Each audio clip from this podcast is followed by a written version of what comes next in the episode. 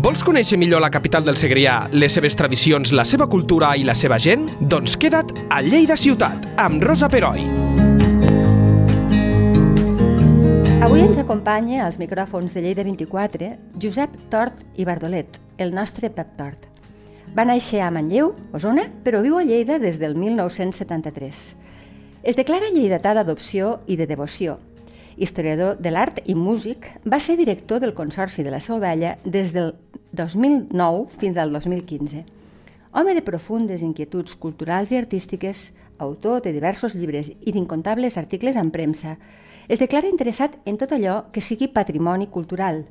I si ell em permet, repetiré una frase que em va dir en una conversa informal no fa gaire. Ara et diré una cosa que, et pot, que pot escandalitzar algú, per a mi, una arcada de la Seu Vella és tan important com un garrotín. Gràcies, Pep, i benvingut a Lleida 24. Doncs gràcies per convidar-me. És així o no?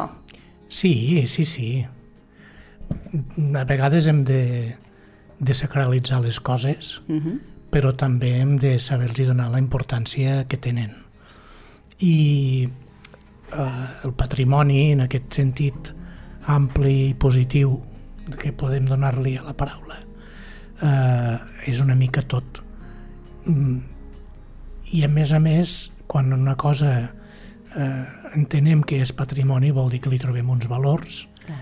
que els volem conservar, que volem que passin a les generacions següents i en aquest sentit eh, el llegat del garrotín és molt important potser més pels valors que representa que no per les formes uh -huh i evidentment eh, la Seu Vella eh, tota ella, fins i tot la que no hi és eh, és, és un llegat que hem de vetllar cada dia Molt bé, el 2004 eh, es publica un llibre que tu vas escriure junt amb, amb Matías López López titulat Lo Garrotín de Lleida, sintonia d'una ciutat de paios i gitanos. Va ser editat per Pagès dins la col·lecció La Banqueta. L'escriviu per evitar que es perdi aquest fenomen musical, no sé, social, cultural, com li vulguis dir, tan nostre, tan de Lleida, per evitar-ho?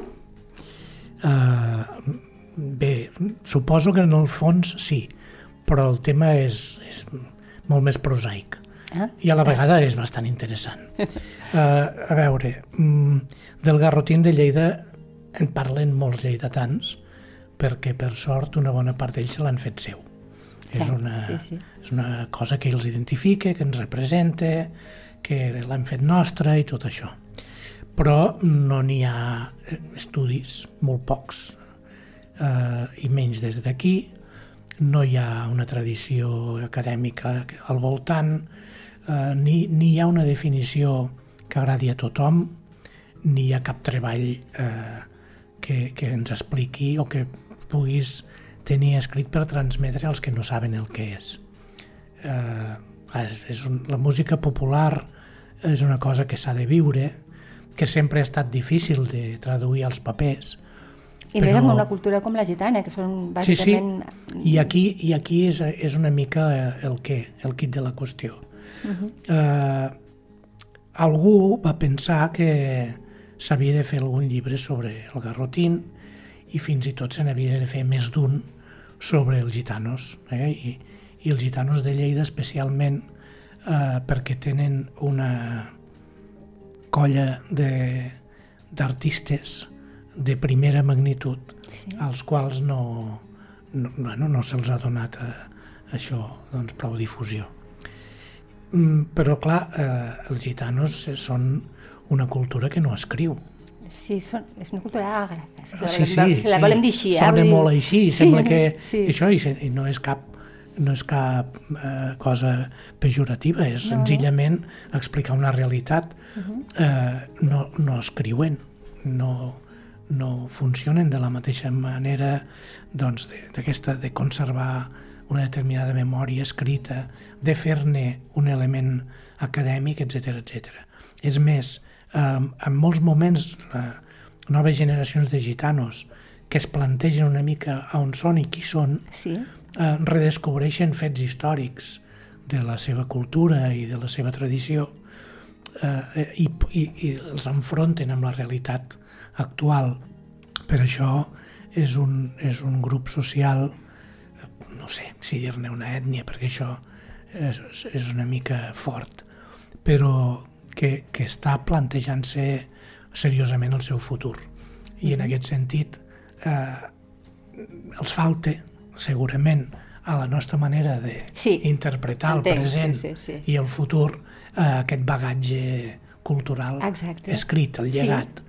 Eh, en canvi, tenen molt més viu i molt més present el llegat familiar, la connexió amb els ancestres, el respecte pels grans i pels vells, Cosa que no, el que respecte s'està per la paraula i Exacte. determinades tradicions, doncs clar, els fan molt singulars. Què va passar aquí? La col·lecció La Banqueta, que feia la paeria de divulgació ciutadana, volia un volum de divulgació general sobre el garrotín, per exemple. No? Eh, bueno, els gitanos que el practicaven no escriuen, els paios que amb els gitanos ho cantaven i s'ho havien fet seu, molts d'ells tampoc. Clar. Uh, i, I anem seguint els que vam tenir la sort de col·laborar amb paios i gitanos que cantaven garrotins i que van participar en, en això i que eh, també ens els van fer nostres, al final va arribar amb algú que sí que escrivia. I en aquest cas ens érem el Matías i jo, que vam tenir la sort de col·laborar amb el Beethoven. El Beethoven aquí, el, el Carles Juste, Sí. és la persona que ha fet de nexe Ah, està bé. amb tot això i el que va fer de nexe eh, amb l'aventura de Lleida Carrinclona, que va ser mm, per mi més important que el llibre, segurament, perquè hi ha uns enregistraments. Que es va Del- fer a la Sala Europea, recordo, Sí, sí, oi? sí. sí, sí. Hi ha un enregistrament del Parrano, que malauradament al cap de poc temps ja va morir, i hi ha uns enregistraments del Marquès de Pota amb un repertori que no era el que feia quan feia ball, Clar. sinó el més tradicional. Molt bé. I hi ha unes aportacions noves del Beethoven en la mateixa línia, en la mateixa tradició del Parrano i del Marquès. Per tant, aquest primer disc va ser una fita, eh, sí, perquè quedés enregistrat Sí, exacte. aquest llegat. El document sonor musical, i- com a exacte. mínim. Però, és clar, això es va fer en l'entorn de la Sala Europa, Mm. que en aquell moment era un lloc eh, n- nou, innovador, progressista, integrador, eh, positiu, generador de cultura i de tot el que vulguis, i es va fer per una generació de músics que tenien en aquell moment, eh, això, això era el 86, tenien 20 anys, acompanyant sí. aquest senyor que ja en Que ja tenia era consolidadíssim, exacte. 70 o 80 Ah. i, El més jove, el, el Beethoven, que més Sí, jove sí. encara, però els altres ja eren molt grans. Sí, sí, el Beethoven potser en tenia 30 i Sí. pocs. Però Sí, sí, sí. La majoria de músics que, que surten al disc, i jo mateix, doncs en teníem 20, 20 i pocs. Sí, eren molt joves. Clar, eh, aquí va haver aquest traspàs. Eh? Clar. I una mica arran d'això, doncs, també havíem actuat al primer congrés gitano que es va fer a Lleida, un congrés mundial, on van actuar un munt de primeres figures i on van recuperar eh, grup els xavós. Sí, però va ser en aquella època també? A l'època de... Sí, una mica, sí, per als vols de finals dels 90 i, Ahà. i tot això, amb, els, amb el, la recuperació de la, dels ajuntaments democràtics i el moviment sí. també de, de, de, del gitanisme que, que va començar a aflorar havent passat l'etapa franquista, Mhm. doncs eh, tot allò del Juan de Dios Ramírez eh, i tota aquesta colla, Sí. bueno, doncs eh, tot aquest moviment es va fer aquest congrés i aquesta presa de consciència d'aquests grups que estaven fora de la història, fora de la política i fins i tot de la cultura que està fora de la cultura oficial. Exacte, la, la cultura com l'entenem, no? Estan Bueno. al marge, és un marge diferent, sí, està bé, està bé. Et sembla si sentim un, Sí, un fragment d'aquell concert? Precisament, d'aquell disc. Sí, la primera cançó, interpretada per que lo, Parrano. Quin garrotín, quin garrotant de la vera, vera, vera de San Juan. Ara, quin garrotín, quin garrotant, llei de va triomfant Garrotín, garrotín i garrotera. Vaig marxar cap a Barbassa, vaig passar a la Cerdera. Ei!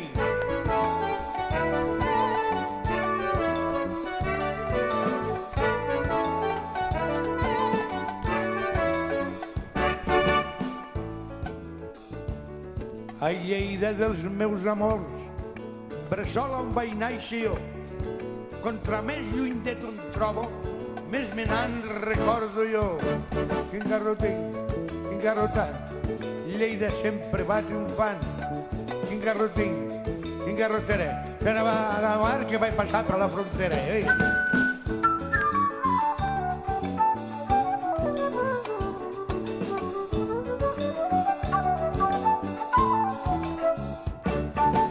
Aquí van néixer els meus pares, aquí ells em van criar. Realment és una música, pels que no l'entenem, que és que et fa moure, et fa bellugar, és una, és, és una meravella. Aquí camina perquè la sabidoria del Parrano era eh, saber dir les coses eh, amb, amb aquesta cadència que, que, que, que mou, Clar, que fa caminar clar, clar. tot el tema. Aquests solos de flauta del Beethoven. Era de Beethoven. I, sí, i l'arranjament eh, dels metalls, els teclats, i això que era l'aportació d'aquests d'aquests músics joves i dels que vam tenir la sort de, Clar. de col·laborar-hi. Això es va enregistrar gairebé, gairebé en directe perquè hauria estat difícil fer-ho per pistes separades amb estudi. Clar, clar. Eh, havia de sortir viu i per això es va tancar la sala Europa uns quants dies i es va muntar un estudi allí dins Déu-n'hi-do la qualitat, tocar eh? en Sí, directe sí, i sí. això. No, no, es va, es va, de fet es va muntar una taula d'estudi allà, Uh -huh. al, al primer pis i a la part de baix doncs, repartits els músics. Vam riure tant tots aquells Tens dies. un bon record, no m'imagino. Sí, perquè, clar... I, i a eh, més era- eren molt joves, clar, és que ha de ser... Però, però la- la- l'aprenentatge i veure, Clar. i veure funcionant aquesta gent, clar, el Marquès venia amb el seu grup, i al seu grup hi havia eh, uns músics que l'han acompanyat tota la vida. Músics excel·lents, per altra Sí, banda, sí, sí, eh? Vull dir, sí. I suposo que gent autodidacta completament, Eh, en la majoria dels casos. el- Sí, en la majoria dels casos sí, i en canvi els músics joves no. Eh? La Bueno, ja majoria tenien formació musical. Ja teníem una formació poc o molt.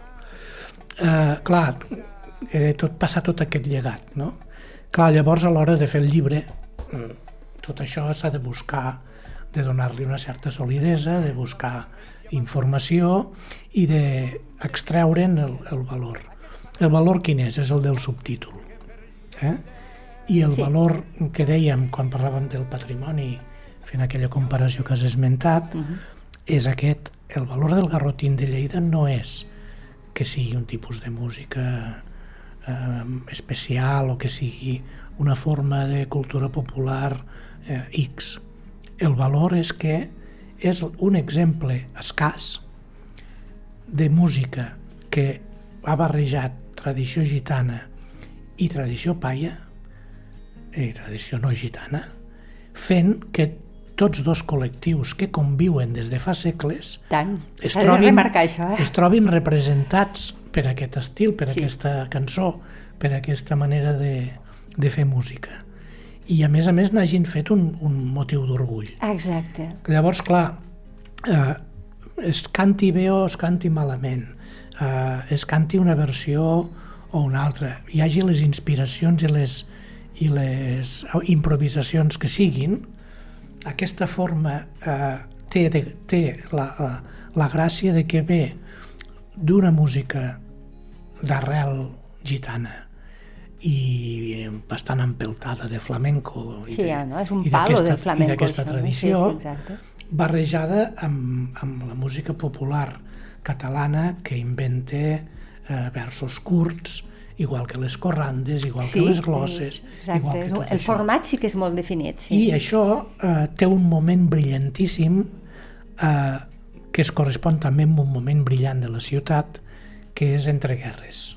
Eh, que els historiadors en diuen entre guerres. Sí, Que és, abans de la Guerra que Civil... aquí vol dir els anys 20 i 30, Exacte, eh? sí, sí, sí. El moment de- d'aquella plenitud, d'aquella eh, ebullició política i cultural i de compromís, però també d'un moment econòmic eh, força bo, Clar. on la ciutat eh, s'expressava culturalment en molts eh, locals i on hi havia una cultura paral·lela, informal i una mica marginada, que era la de les tavernes. Exacte, Però, esclar, les, les tavernes. les tavernes, els, els llocs de ball i tot això tenien música en viu. Uh -huh. La tradició de Lleida dels gitanos excel·leix en, en molt bons guitarristes. Molt bons guitarristes, excel·lents.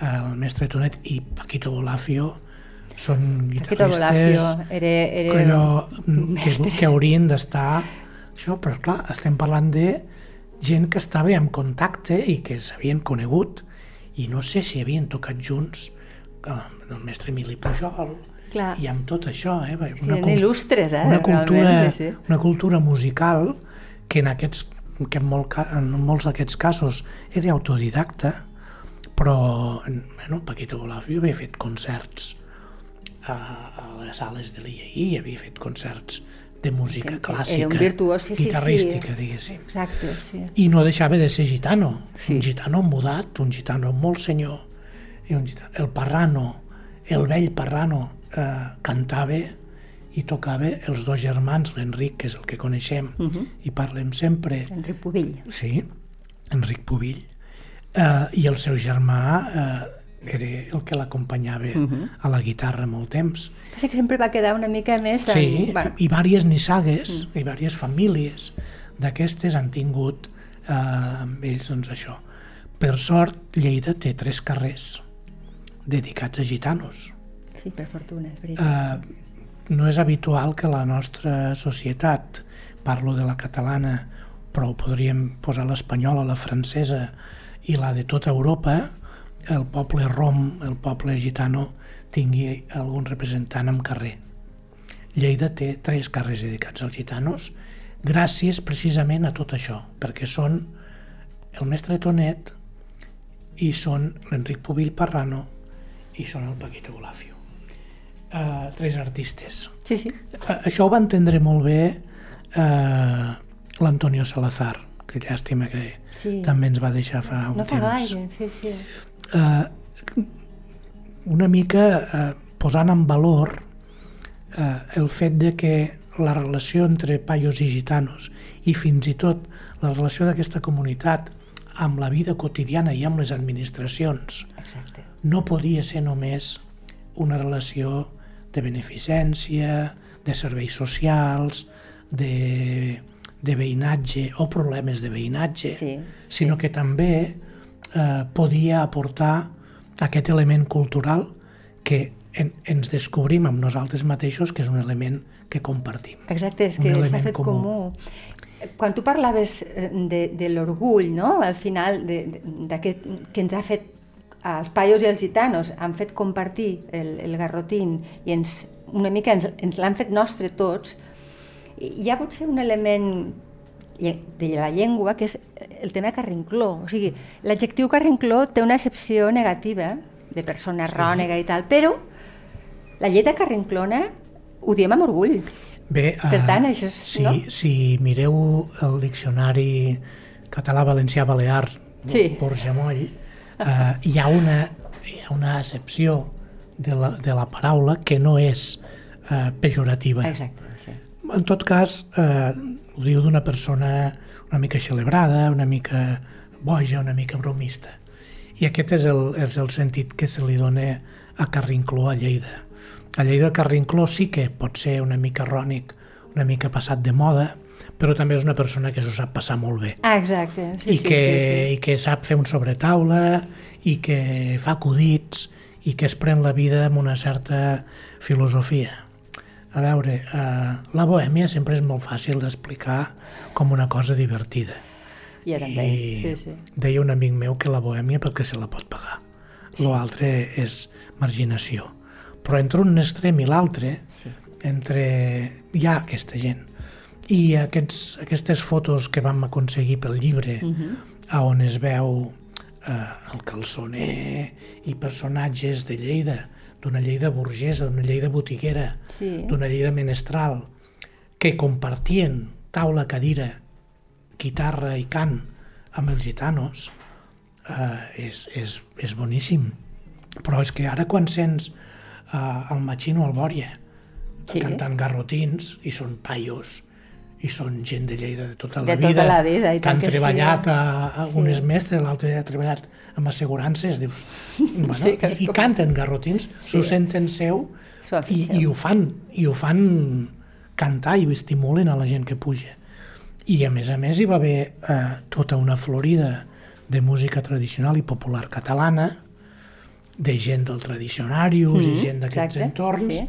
Que han incorporat el garrotín com hem incorporat, per sort, la Jota de l'Ebre, com hem incorporat sí. afortunadament algunes corrandes i algunes coses que és molt curiós de destacar-ho perquè aquest any que se celebra el centenari de l'obra del cançoner popular Mhm.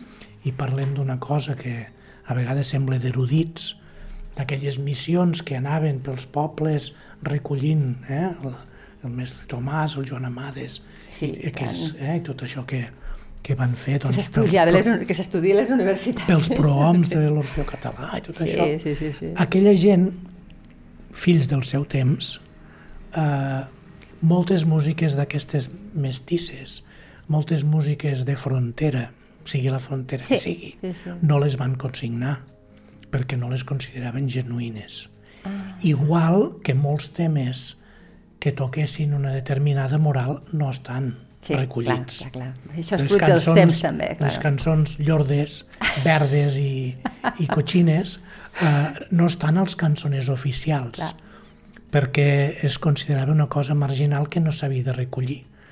Bé, ara sabem que tot això també és un patrimoni, evident. també és un llenguatge, també és una forma d'expressió, també retrata una societat, també hi ha un vocabulari que s'està perdent, etc etc.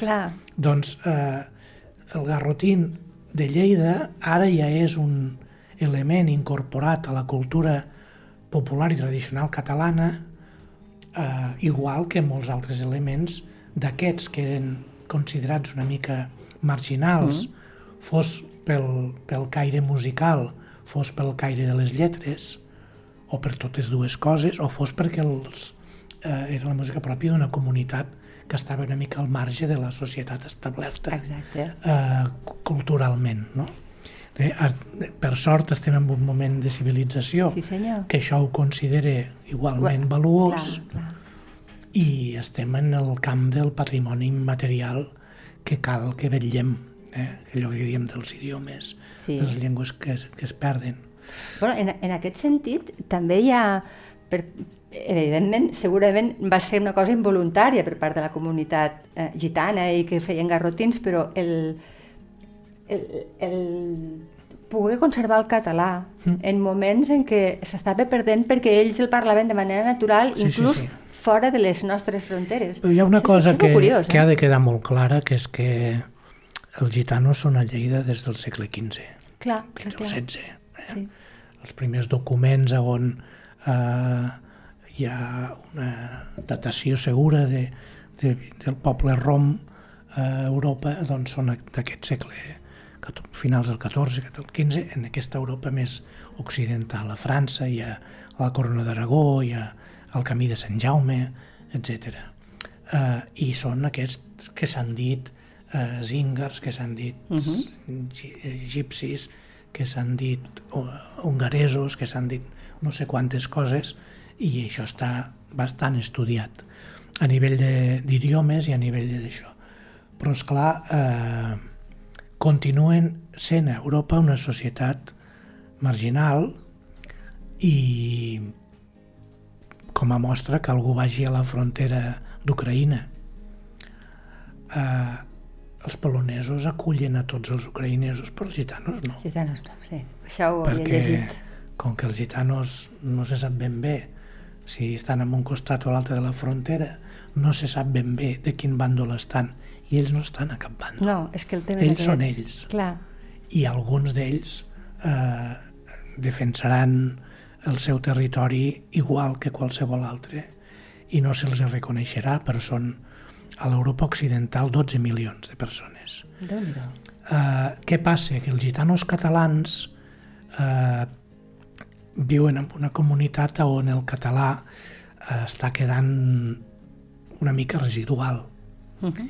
en part perquè la música precisament eh, és d'una generació que ho parlava abans de la guerra però que el franquisme amb això ha fet molt mal I tant. i els ha eh, mantingut al costat d'unes onades d'immigració castellanoparlant que els ha homologat com a també castellanoparlants però, però és evident que hi ha gitanos eh, i de famílies catalanes de tota la vida i de moltes generacions. Això es veu a França, on el català ha quedat com a idioma de tracte entre la família dels gitanos. sigui, entre ells a França parlen català, són... A vendre venen en francès, perquè són a França, Clar, clar, s'adapten. i canten en castellà. Canten en castellà Canten en perquè els de la castellà. meva generació, sí, els Gypsy Kings, És veritat, Canten en castellà. Kings, sí, sí. Per què? Perquè els de la meva generació, que és la dels Gypsy Kings, que és la de la gent que en tenim 40, 50, 60, Sí, eh, ens hem criat amb el Camarón, ens hem criat Clar. amb un flamenc boníssim, amb un rock, eh, això ja amb aquesta cultura, no amb català. Clar, clar. El català el teníem per un altre tipus de música. Aquesta música tradicional Més és una redescoberta Sí. i per això quan va sortir la Violeta, el que et comentava de l'Antonio Salazar, o la feinada que va fer l'amic Ponsa eh, quan Sí. va estudiar tot Sí, això sí, i va impulsar que sortís la Violeta, la Violeta per a alguns gitanos de Lleida va ser descobrir la música dels teus padrins, Clar, perquè eren gitanos joves, Gitanos joves que re intentaven recuperar... que recuperaven la música dels seus padrins i en català quan la música havien fet els seus pares eh, i la que estaven fent ells no era en català. Clar. Els Jerez, els xavós, uh -huh. gitanos de Lleida de tota la vida, cantaven en castellà, però és que són no només com els Amaya i, i, com, i com els Xunguitos i com aquesta gent de les seves generacions, és que a més a més són parents, Ah, són parents. són parents d'aquestes famílies. Sabia. I el, I el Peret, que és pubill, no és parent directe del, dels parranos, però alguna cosa Segurament, de família hi ha. sí, tant que sí. Eh? I, I qui et diu això, doncs els Salazars, els Jiménez, els Doia, etc etc etc. famílies estimadíssimes a Lleida, eh, gent, gent de mercat, gent que es, que, que es mou i que han estat ciutadans importants en molts moments, tenen aquesta cultura del garrotín a la punta Clar, dels dits, clar. però la seva expressió ara i la dels joves és la música de moda. I ara els joves, els blancs, els gitanos i tots estan amb el reggaeton i amb aquestes cosotes. Clar, clar. I- bueno, I ho veiem... I ja està, eh? És el sí, que hi no, ha. és el que hi ha, tampoc ho podem jutjar. Llavors, eh, ens movem en un àmbit eh, que ja és una mica antropològic, Sí. Ja és una mica de museu, sense ofendre a ningú, perquè els museus ara són un exemple de cultura molt avançada. Uh -huh. Algun dia se n'ha de parlar perquè la imatge que en té la majoria de la gent no és el que està passant als museus. Però és veritat que s'havia de fer aquest llibre, com es va fer aquest disc, com tantes altres coses, perquè perquè calia guardar una mica memòria de tot això. Eh, I mira, com a curiositat, eh, aquest llibre té molts anys És el 2004. i a mi encara em feu venir per parlar-ne. Sí, eh, hi ha com una espècie de buit. Clar, què vol dir això? Que no s'ha estudiat massa, Clar. que no hi ha més llibres No, no, i no- que, no hi ha hagut primer, que aquesta primera aproximació, mm. perquè científicament és això, Sí. no és una recerca profunda, no és uh, una tesi, eh? això és una primera aproximació sí. a una realitat cultural, social i, i amb alguna mica de tècnica musical i, i de lletra i tot això, aquesta primera aproximació que vam fer gràcies a aquestes voluntats i gràcies a aquestes coincidències i a tota l'ajuda que vam tenir de la comunitat gitana de Lleida, amb els mitjancers com el Beethoven, com el propi Salazar, com tants altres, uh -huh. eh, no se n'ha fet més.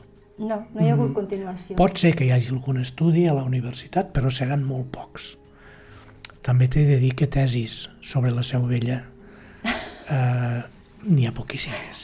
Exacte. Com si no hi hagués el- teca per estudiar Mare de allà dalt, eh? estem parlant d'una cosa Doncs- monumental en el sentit, en tots els sentits. una mica per tornar a, Sí, sí, amb allò del principi. Eh? Sí, sí, sí, t'entenc És a dir, perfectament. fa sí, falta que hi hagi gent que investigui i, i que faci tesis sobre les coses que ens passen i les coses que ens fan i que som, perquè està demostrat que lo, lo local és universal, eh? és allò de, que hem dit aquests mesos últims amb la pel·lícula d'Alcarràs. D'Alcarràs, i tant. Cap de nosaltres do- hagués donat un duro per una pel·lícula que es digués Alcarràs. No, que dius, no, no, se'ns no, ha no. perdut res Siguem honestos. Els de Lleida tenim Alcarràs com...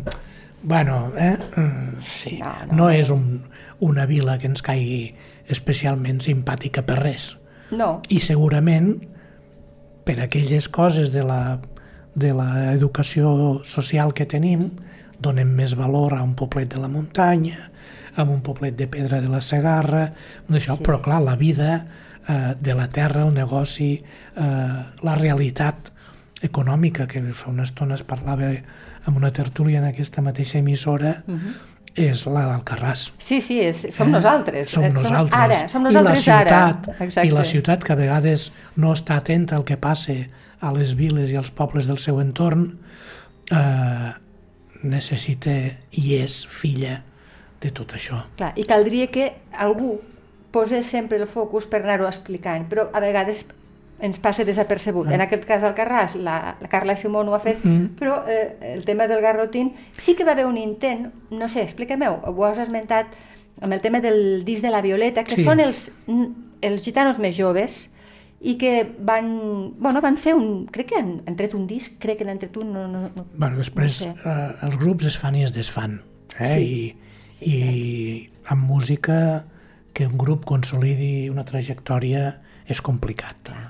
En aquest cas hi va haver eh, la feina ingent del Manel Ponsa, que és una persona que va passar de l'educació social a, a l'impuls cultural, a ser un promotor, perquè és el que va descobrir, juntament amb alguns gitanos, el valor de cohesió, el valor de- d'identitat que podia tenir tots aquests elements culturals. Llavors, eh, va, ell va empènyer, pot dir que ell amb una colla de gent, eh, però Sí. sempre hi ha Sí, sí, algun no, no, nom està dels que es posen al davant, Sí. va empènyer a la creació d'aquest grup, la Violeta, amb uns quants músics joves, amb, amb l'ajut de la comunitat gitana de Lleida i de l'associació gitana d'aquells moments, i van eh, confeccionar un repertori oral que tenien alguns eh, familiars i un altre que van acabar de refer, perquè en bona part parlem de músiques que tenen part d'improvisació i part de, Clar, clar. de tot això. I bé, eh, d'aquí va sortir aquest primer disc, La Violeta, un grup que va rodar bastant temps, que a més a més va afegir el ball, Mm. i he de destacar que el ball, eh, una de les filles del Parrano, totes dues, eh, ballen, i ja ballaven de petites i Clar, acompanyaven és que ho porten a la sang pare, també. però, però ara la, eh, eh, estan donant classes de ball, la Dolors, La eh? Dolors, sí. i, i, la, i la neta, la seva neboda, filla de l'altra germana, eh, filla de l'altra filla de, del Parrano, la, la, la Pati, Sí. doncs també quan veus ballar tot aquell grup i veies a la Violeta o els grups que van seguir després afegir-hi el ball, clar, li donaves aquest valor. Clar, clar. Perquè el garrotín també és un ball i també té aquesta, aquesta càrrega importantíssima que tampoc s'hauria de perdre. Sentim, Està si molt et bé la sembla- feina que fan Molt bé. amb el ball. Tenim un fragment de- d'una cançó de la Violeta.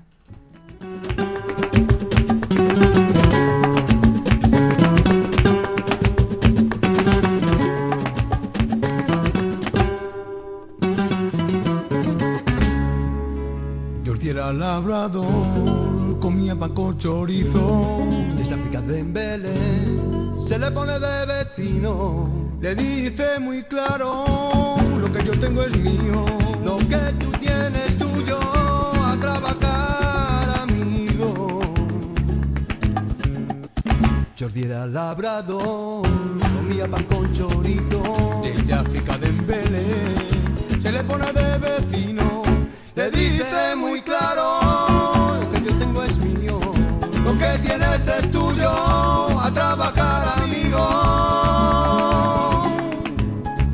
Un canvi, eh?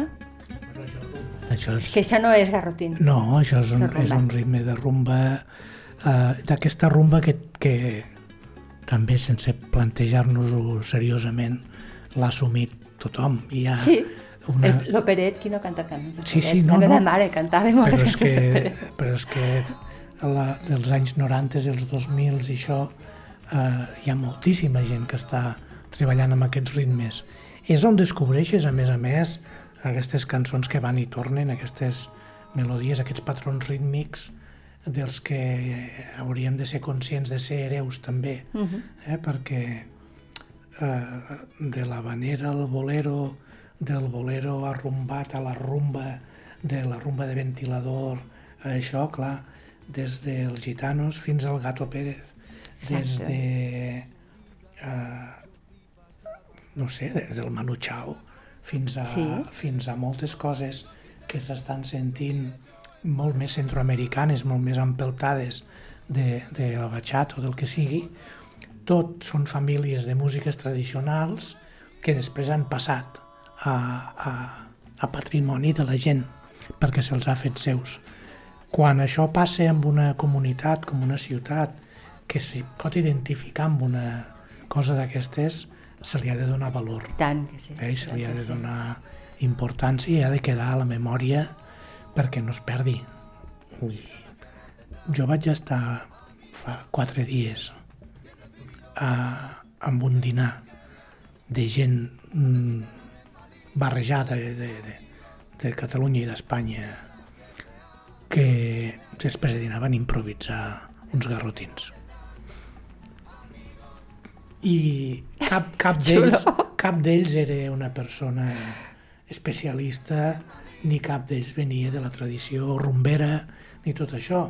Era una trobada que, que havien organitzat l'Auseta, Sí? que i l'Auseta toquen cèltic, toquen de tot, de tot. I, i, i per, per animar el sobretaula, tal com havien fet segurament els nostres padrins a I l'Horta tant, i tant. i a Ciutat, I tant. doncs sortia aquella estrofa divertida, improvisada, per fotre també el cunyat i per parlar de- d'això i malparlar del govern Sí. i de la misèria que ens ataca i, i s'improvisaven aquestes corrandes, aquests versos, aquestes, eh, aquests, aquests rodolins a vegades ben mal portats, però que un cop cantats, un cop eh, compartits, amb aquesta tornada que tothom canta i pica la taula i, Sí, sí, i és que és inevitable. es converteixen en, una, bueno, en un moment brillant que, que fa de la festa una cosa una mica més important. Generar aquesta sintonia entre paios i gitanos als anys 20, als anys 30, que es recuperés als anys 50 Sí, sí, sí. i fins i tot en català. Mm. i una mica de sotamà. És que sembla un- increïble, eh? Clar, i, i que després aquesta generació jove, gràcies a, a aquests personatges que hem esmentat, que ho han anat transmetent, no? eh, el Parrano, el Pot, el Beethoven, eh, i totes aquestes famílies de gitanos de Lleida, i també els paios que ho, ho han fet seu i que saben que el seu padrí, eh, quan anaven de festa, cantaven això, que quan anaven a ballar hi havia un garrotín, hi havia un sandó, hi havia una cosa d'aquestes. Clar, tot això dona gruix eh, i ens dona importància i ens fa ser una altra vegada, i com a molts altres temes, una ciutat excepcional. És veritat. Una ciutat que serviria de model a moltes altres. I això els lleidatans ho diem poc. Ho diem ho poc, jo- sabem jo- menys. Sí, és allò- ho jo expliquem no no- i no, no- ho expliquem mai. No, I jo penso que no tenim orgull. De, de, bueno, penso que som una de ciutat. Que pot ser exemple per a moltíssimes en moltes coses. En aquesta també. Sí, sí. Eh, Pep, com sempre, sentir-te és, és com una classe magistral, jo encantadíssima i, i ja, quan vulguis tornar per parlar de qualsevol altra cosa, aquí, aquí ens tens. Doncs molt bé. Moltíssimes Moltes gràcies. Lleida Ciutat, amb Rosa Peroi, cada dos dijous a lleida24.cat.